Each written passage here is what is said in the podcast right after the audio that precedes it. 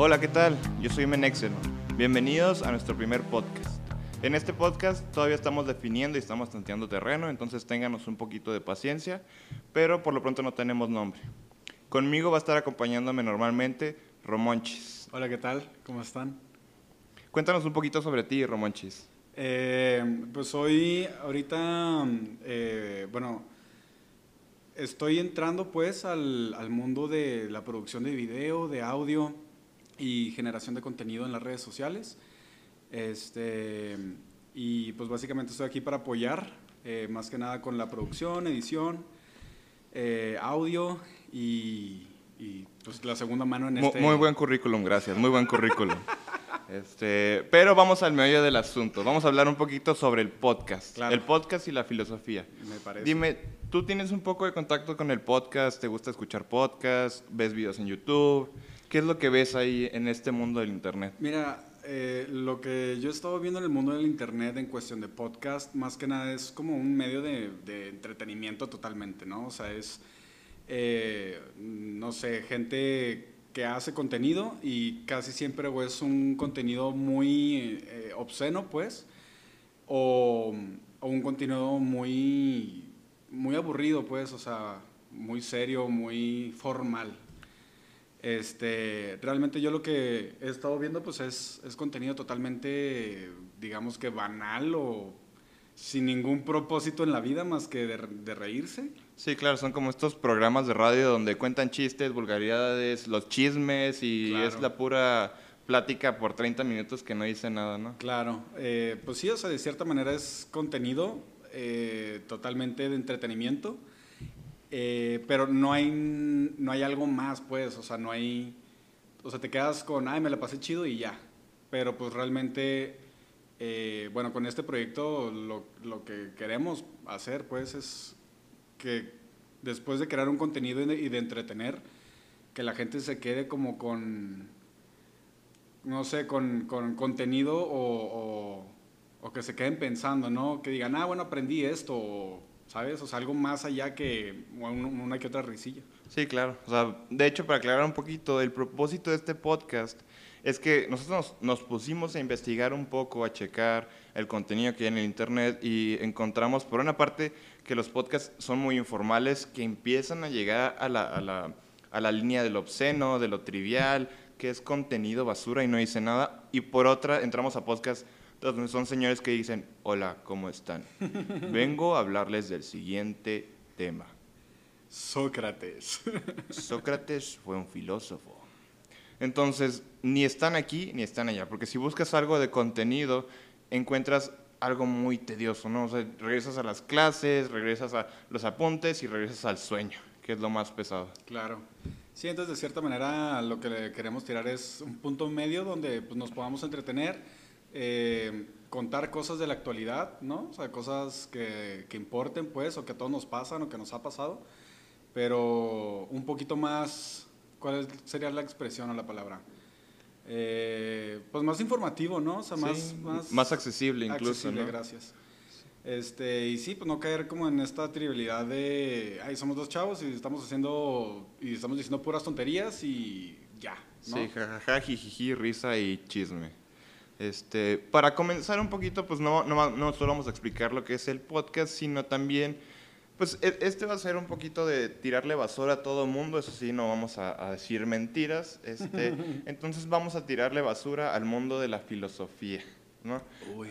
Para ti, José Luis, ¿tú has estudiado filosofía alguna No, vez? no, Ni, no, ni en no. la prepa, ni Eh, eh, estas clases de pensamiento crítico, ni quién Sí, qué? solo una, o sea, en toda mi vida en cuestión de educación, una clase he tenido de filosofía. ¿Y qué tal te pareció?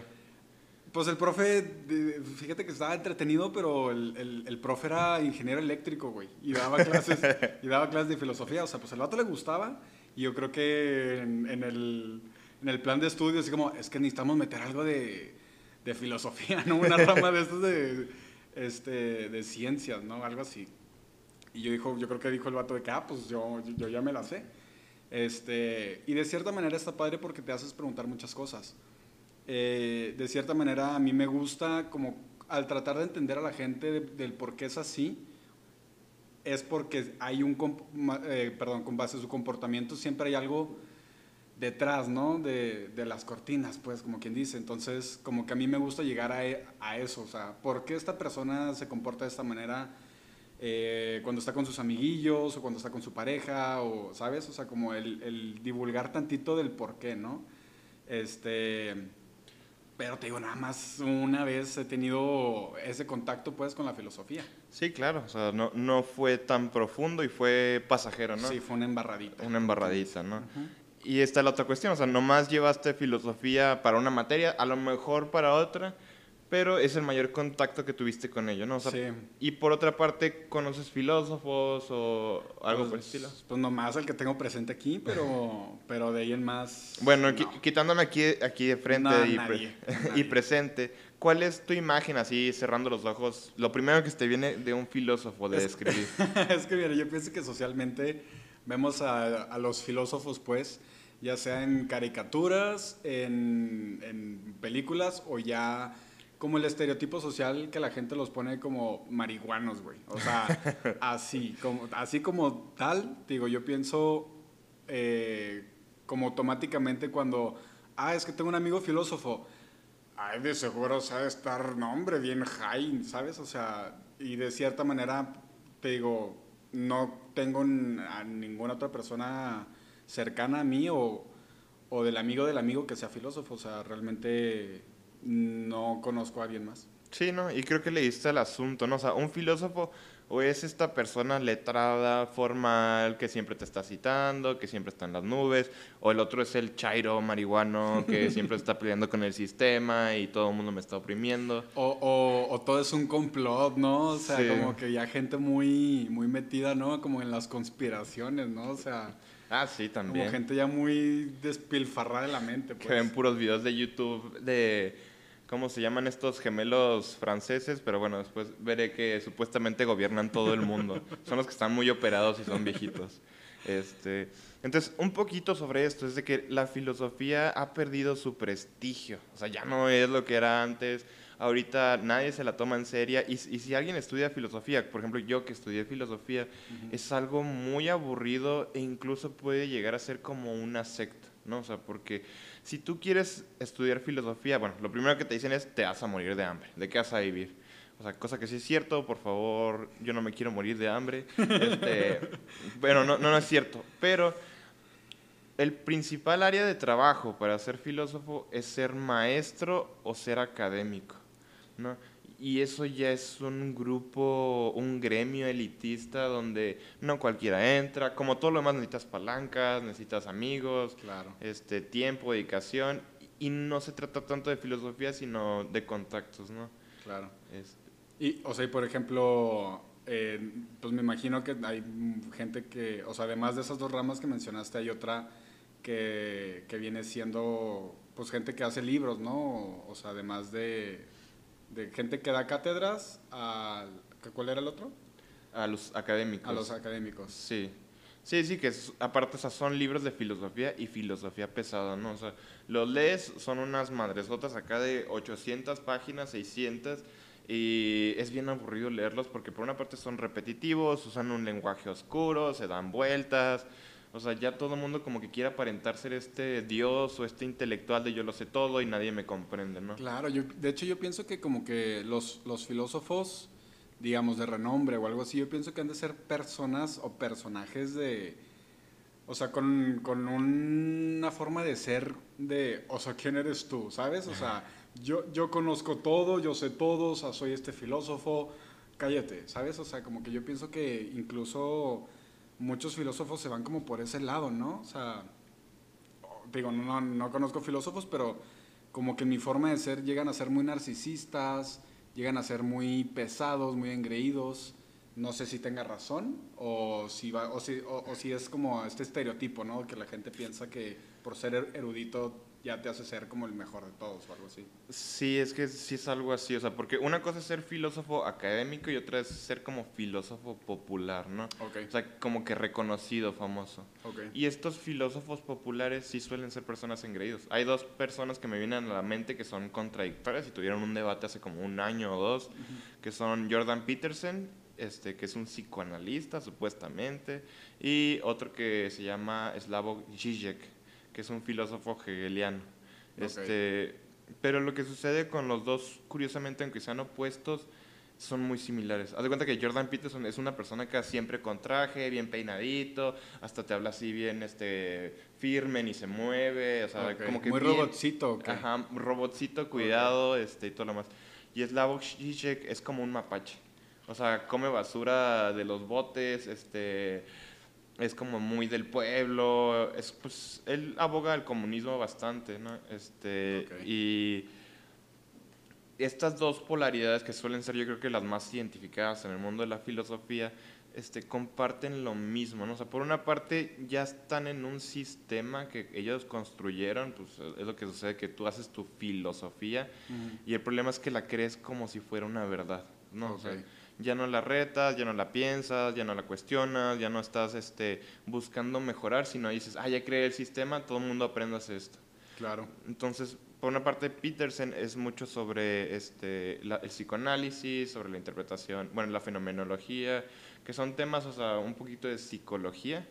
Y este, Zizek es este, Hegel, que Hegel es un poquito sobre historia, sobre filosofía general, pero siempre quieren catalogar al mundo con sus propios sistemas. Okay. Y se van vendiendo sistemas y no van filosofando tal cual. ¿Cómo había sido el, eh, lo que me habías comentado de, de, Aristóteles y de Platón, que incluso a mi maestro lo cuestiono? Ah, sí. Este, bueno, para quienes no, no, sepan, este, la antigua Grecia tuvo su gran boom en, en, en una cuestión de muy pocos años, en menos de 100 años, porque aparecieron tres de los más grandes filósofos en la antigua Grecia.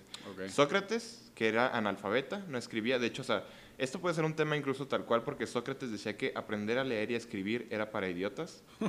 este, Platón, que fue alumno de Sócrates, y Aristóteles, que fue alumno de Platón. No, entonces a Sócrates lo matan y ya Platón, no, Platón como que adquiere el rango de soy el filósofo máster. O sea, obviamente no pasa así, pero estoy resumiendo. y ya después como que Aristóteles estudia en, la academia, así se llama la escuela de Platón, este, y como que es el, es el, alumno más distinguido de la academia. Entonces ya tienes a un Platón viejo que se va a morir y otras cosas. Y Aristóteles dice, pues ya me toca, voy a heredar la academia y aquí voy a construir mi imperio filosófico, si se puede decir. Entonces, cuando muere Platón, no le dan la academia a Aristóteles. Aristóteles se decepciona y se enoja. Uh, pues sí, pues era el que iba a heredar todo. Sí, la heredó este, un sobrino de Platón, Espeusipo. Okay. Este, pero Aristóteles se queda decepcionado. Y yo creo, no sé bien, pero a raíz de eso, o sea, antes de eso, de que sucediera todo eso, cuando Aristóteles estaba en, en, la academia, era muy fanático de la filosofía de Platón. Entonces, cuando sucede todo eso, como que tira toda la basura y hace su propia filosofía, que curiosamente se parecen mucho. O sea, hay temas en los que concuerdan y otros que no. O sea, por ejemplo, dicen que Platón es dualista y Aristóteles es monista y lemorfista, pero en el fondo como que son, ajá, son juegos de palabras, no tanto que realmente se difieran. okay. Entonces, cuentan que Aristóteles, porque he intentado checar la cita y no lo he encontrado tal cual en el texto de Aristóteles, este, que dice, yo soy más amigo de la verdad que de Platón.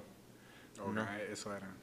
que, ese es el dicho, ¿no? O sea, de decir, pues nosotros queremos, crecemos con creencias, con sistemas, con dogmas, y a veces por respeto a los demás, o sea, de que no voy a cuestionar a mis papás, no voy a cuestionar a mi maestro, nos quedamos como que estancados, pero nomás por respeto, no porque realmente lo creamos. Claro. Entonces Aristóteles sí te dice, no, hasta aquí llegó, rey. Este, Con permiso, paps. Sí, porque aparte, pues, los griegos, los griegos filósofos eran mis reyes. ¿Cómo no? Pues, para estudiar filosofía tienes que ser un mi rey. Claro. Este... Los mis reyes de la antigua Grecia. Sí. Güey, eso puede ser un muy buen nombre para el podcast, güey. Los mis reyes de la antigua Grecia.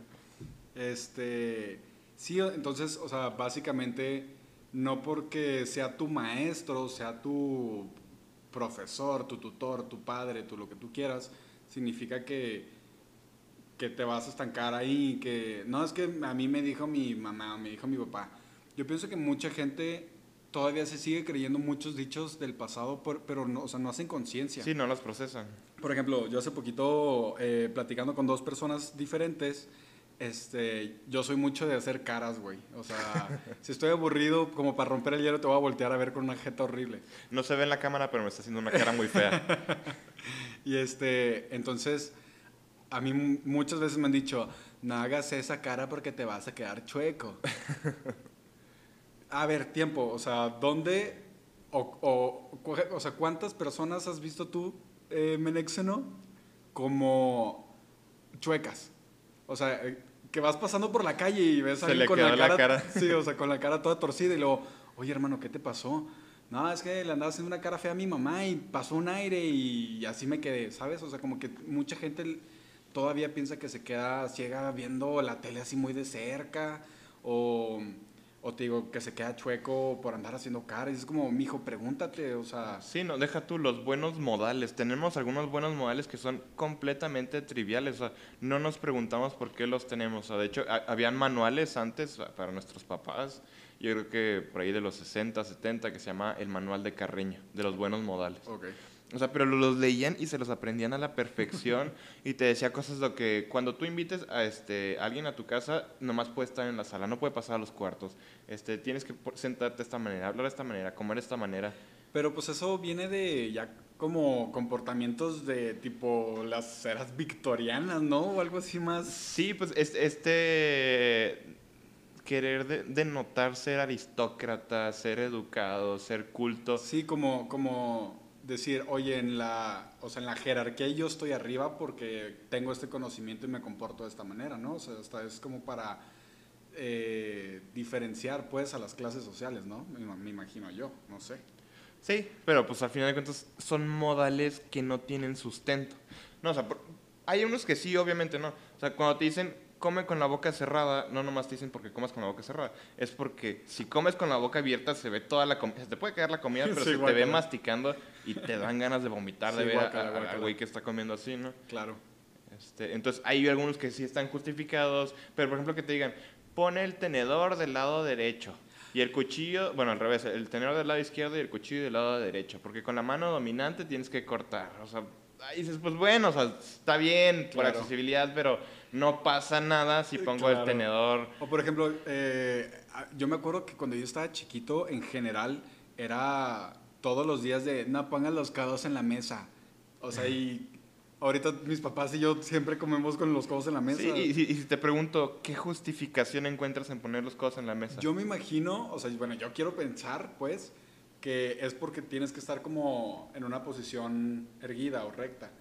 Eh, o sea, yo pienso que si estás con los codos en la mesa, igual pues, te lastimas o tienes una posición chueca o X o lleno, no sé. Pero igual y no pasa nada, ¿sabes? O sea... Si tú te sientes cómodo comiendo de esa forma, pues lo disfrutas más, ¿no? Exactamente. Este, yo, yo creo, no estoy seguro, que el propósito de los codos en la mesa era que o sea, antes pues había comedores donde se sentaban al lado y tú podías ocupar espacio del otro con los codos de la mm, mesa. Y es como, pues no, o sea, tú tienes tu espacio, no te excedas ni invades el espacio del otro. Pero ahorita, o sea, tenemos, o sea, si tú comes solo, no va a ser como, pues sí, estoy invadiendo el espacio a todo el mundo. Pues no, o sea, tú comes a gusto, ¿no? Claro, claro, claro. Este... Sí, yo pienso que más ahorita la gente ya come en su computadora o come ya en su cuarto. O, digo, igual y yo pienso que ya no hay tanta, tanto tiempo en familia como antes, pues.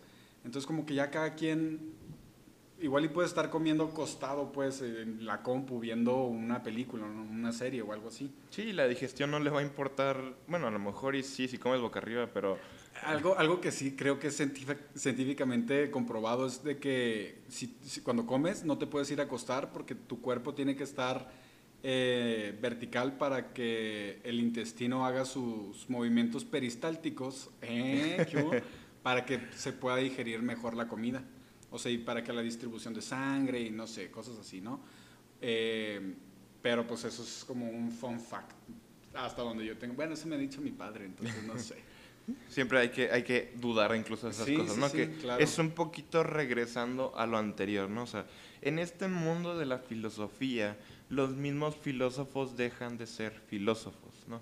O sea, porque tú conoces el, el, la definición de filosofía, ¿no? O sea, la, la real, la etimológica. Eh, de, de, filos y no sé. Y Sofía. Sí, Sofía. Ajá, ¿qué significan los dos? eh, Filos creo que es amor. Ajá. Y. ¿Sofía? So- Sofía es una amiga de la esquina, güey. No, no te creas, no tengo idea, güey. Sabiduría. Sabiduría. Ajá. El amor a la sabiduría. Es el amor a la sabiduría. Ok. ¿no? Entonces, ahorita un filósofo no es un amante de la sabiduría. Un filósofo es un erudito, es un intelectual, si se quiere poner ese nombre porque es bastante polémico, este, pero no es alguien que ame la sabiduría tal cual. Porque ¿qué es lo que implica que tú ames la sabiduría? O sea, para ti, ¿qué son, es algo, o sea, ¿qué significa la, la expresión amar a la sabiduría?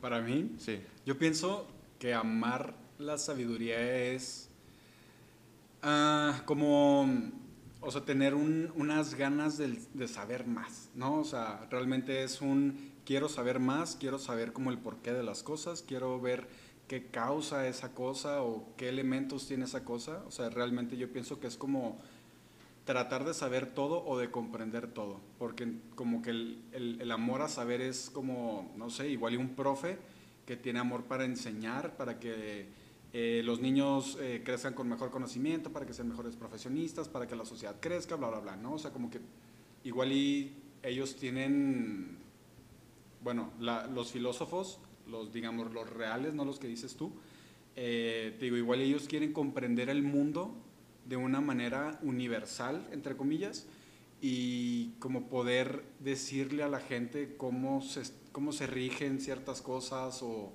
algo así. Digo, pienso yo que es eso, o sea, como el querer saber más siempre para podérselo desglosar a los demás. Sí, o sea, de lo que dices es una tarea que nunca termina, ¿no? O sea, no es que digas, ya lo sé todo, ya no puedo saber más, ¿no? O sea, siempre se puede saber y siempre se puede aprender. Claro. Este, y lo otro que dijiste, o sea, es- eh, bueno, más bien, de lo que dices, o sea, tú ves ahora a los filósofos, a estos, estu- estos que estudiaron filosofía, y muchos se quedan en el que creen que ya saben y no y pierden esta aspiración de querer saber, de querer saber más, de querer aprender más, y se quedan ya con un sistema así súper complejo que tiene aquí y allá, o sea, supuestamente las respuestas a todo, porque es un sistema que explica toda la realidad, pero no, no retan ese sistema, no salen de eso, o sea, no quieren aprender más. Y el problema es que se vuelven en ideólogos, ¿no? O sea, Ok. no es lo mismo una filosofía a una ideología. ¿Cuál es la diferencia así como breve? La filosofía tú ya dijiste, ¿no? Es buscar aprender más. Ajá. La ideología es tener un sistema. O sea, establecer Ajá, el, ciertas cosas, no el querer como más. sí. O sea, es, una es ilimitada la otra es limitada. Sí, bajo, bajo este concepto de ideología, por ejemplo, los religiosos son ideólogos muchas veces. O sea, porque no cuestionan sus creencias y te las están imponiendo. O sea, si tú te pones a dialogar con alguien que es religioso, pero no es religioso que se cuestiona su religión, este, va a haber un punto en el que lo vas a poner contra la pared y no te vas a saber responder. Exacto. Y bueno, yo, yo lo he visto porque mis, mis padres son, son muy religiosos, este, y yo no tanto. y hay veces que les hago ciertas preguntas y como que llega un punto donde se desesperan por lo mismo de que no saben la respuesta y es como un, ay ya, bye, o, o antes cuando era más pequeño era de que soy tu madre y tú me Porque te lo obedeces". digo yo. Exactamente, entonces yo pienso que también mucho, muchas personas que están muy apegadas a la religión, que no tienen como ese, oye, ok, ya me dan mi- un libro con, con muchas reglas, ¿por qué? ¿Sabes? Igual y por ejemplo, tocando el tema de los 10 man- de los diez mandamientos, o sea, son 10 mandamientos que yo pienso que ya ahorita cualquier sociedad entiende, porque ya somos, un- eh, bueno, ahorita aquí en México tenemos una sociedad, entre comillas, avanzada, donde ya entendemos el que matar es malo, el que robar es malo, el que... Poner eh, el cuerno es todo malo. eso, Ajá. todo eso. Entonces, igual y de cierta manera, sí hay mucha gente que se queda ahí y es como, es que aquí dice y, y hago lo que dice aquí, punto. Pero sí, igual y mucha gente le falta cuestionarse más, oye, realmente, o sea, igual y dices, ¿cómo sabes tú que no te gusta otra religión? O sea, el poder buscar un poquito más, ¿no? O el Sí. cuestionarte de por qué Dios quiere esto para mí, o, ¿sabes? O sea, Sí, y exactamente eso que tú dices pasa en la filosofía. O sea, cuando estudias filosofía, obviamente compates, compatibilizas más con un filósofo pues porque tienes muchas cosas en común con él. Entonces, ya lo que sucede ahí es que te casas con su filosofía, ¿no? O sea, por ejemplo, para mí el filósofo favorito es Platón. Y me gusta mucho Platón y lo he leído todos los diálogos y todo lo demás. este, y mucho tiempo yo era como, todo lo que dice Platón es verdad. Y ya ni siquiera lo cuestionaba, sino porque lo dijo Platón. ¿no? O sea, en este sentido de religioso culto a Platón. ¿Qué es lo que pasa en la filosofía? O sea, eliges un filósofo y ya te casaste con sus ideas para siempre y, no, y no las vayas a cuestionar y no las vayas a dudar. No, y si las cuestionas, ahí, te va la cátedra porque... Sí, la primera respuesta es, ¿tú quién eres para cuestionarlo? Claro. O sea... Típico. Ajá, y esa, y esa, y es, y esa, este ese dicho de tú quién eres para cuestionarlo es lo más antifilosófico que hay, que curiosamente es lo primero que dicen los filósofos. Si tú llegas y criticas a un filósofo, te alguien te decir, ¿y tú quién eres? Pues no importa quién sea, sino importa si realmente estoy atacando el tema o no. Exacto. O sea, pues estás haciendo lo que el filósofo quiere, preguntarte y dudar y querer saber un poquito más o mucho más, no sé. Este, tengo una pregunta ahorita que estabas hablando de Platón y que es como tu crush. Si tuvieras a Platón enfrente de ti, así, pum, Platón aquí, ¿qué sería la primera pregunta que tendrías para él? Que si le dolió ser un poeta fracasado. ¿Por qué? Porque, o sea, ¿recuerdas que te dije que los filósofos eran mis reyes? Pues Platón también era mi rey, o sea, era hijo de padres ricos, este, en realidad no se llama Platón, se llama Aristócles, le decían Platón porque estaba mamado, supuestamente. o sea, porque tenía los homóplatos anchos, o porque algo tenía ancho. Ok. Este. Entonces, Platón era muy fanático de las tragedias de su entonces. Entonces, él quiso ser escritor de tragedias y no tanto filósofo. Pero como que batallaba y batallaba y batallaba, ¿no? O sea, y Platón conoce a Sócrates como tiene como 21, 18, por ahí más o menos. Este, y es cuando cambia ya toda su perspectiva y se dedica a la filosofía. Pero los escritos de Platón son sumamente poéticos, en todos los sentidos. Y ahí se nota a un poético frustrado. O sea, y me gustaría saber, o sea, ¿qué hubiera sido de ti si hubieras podido ser un buen poeta? Ok. Pero ¿por qué la pregunta para él es más como personal que, digamos, que de filosofía? Porque en su sistema filosófico, o sea, sí hay agujeros. Haz de cuenta que Platón, pues está muy choteado decir esto, pero supuestamente Platón cree que hay un mundo, bueno, hay dos mundos, el mundo de las sombras y el mundo de las ideas. Okay. Este, entonces siempre están estos problemas de cómo conectas el uno y el otro, o por qué no nomás existe el mundo de las ideas y por qué nosotros estamos en el mundo de las sombras, o sea, cosas por el estilo que pues sí puedes debatir con él filosóficamente, pero yo sé que él la sabe. Okay. O sea, uno sabe cuando tiene huecos en lo que dice, ¿no? O sea, a lo mejor no en todo, pero sí sabes en lo que te equivocas. Claro. Entonces, ahí pues yo creo que incluso hasta me puedes decir, no, pues sí tienes razón, lo hubiera cambiado en esto y todo lo demás, ¿no?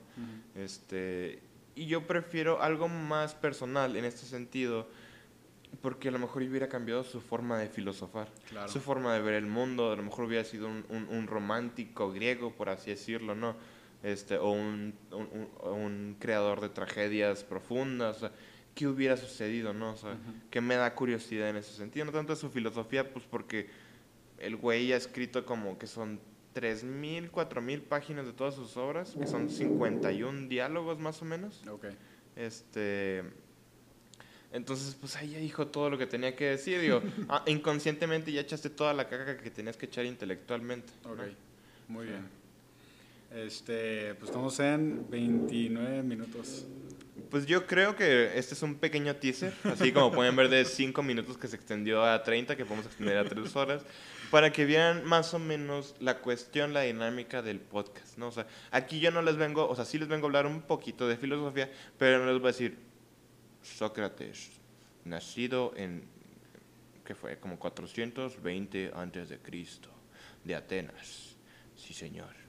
O sea, yo vengo a hablar un poquito, vengo con, con Romonchis para hablar un poco de temas filosóficos donde de vez en cuando pues vamos a meter filósofos, vamos a meter películas, literatura, o sea, de ir abordando los temas tal cual. Espero que les haya gustado, o sea, nos pueden dejar en los comentarios lo que piensen, temas que quieran discutir. Por ejemplo, para ustedes, ¿qué es la filosofía? ¿Qué piensan de la filosofía? A lo mejor yo les puedo estar equivocado porque eso, eso puede ser cierto, ¿no? O sea, yo me equivoco. Este, para ustedes, ¿qué es este tema? ¿Qué respuestas, qué preguntas les surgen con esto que hemos hablado? Espero que les haya gustado y les agradecemos.